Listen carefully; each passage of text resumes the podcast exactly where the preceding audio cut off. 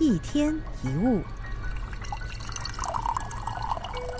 相信很多人都有一心多用的经验：边吃饭边看电视，边读书边听音乐，边开车边讲电话，边写作业边玩游戏，边工作边传简讯，还可以跟朋友闲聊个两句。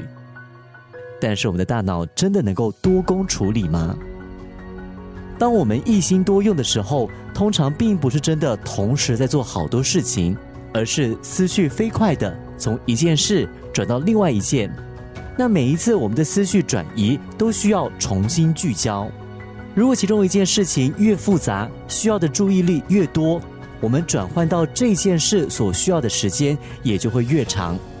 结果，我们反而让整体的效率大打折扣。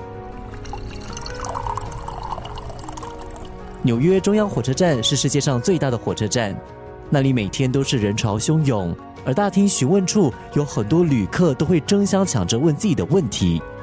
对于这个火车站的服务人员来说呢，工作的紧张跟压力是非常大的。但是有一位工作人员却很特别，他总是显得轻松自如、镇定自若。那有人就问这位工作人员：“你是如何保持平静，把工作处理得井井有条的呢？”他回答：“我只是单纯的一对一服务，忙完了一位再换下一位，一次只服务一位旅客。提升专注力的秘诀其实就是一次只做一件事。你也许要完成很多事，但你只能够用心关注一件事。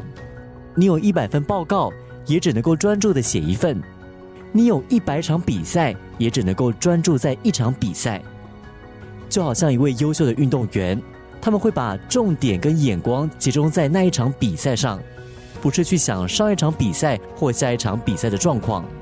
如果整天只想着接下来的赛事，这只会加重他们的心理负担，把自己弄得疲惫不堪。一天一物。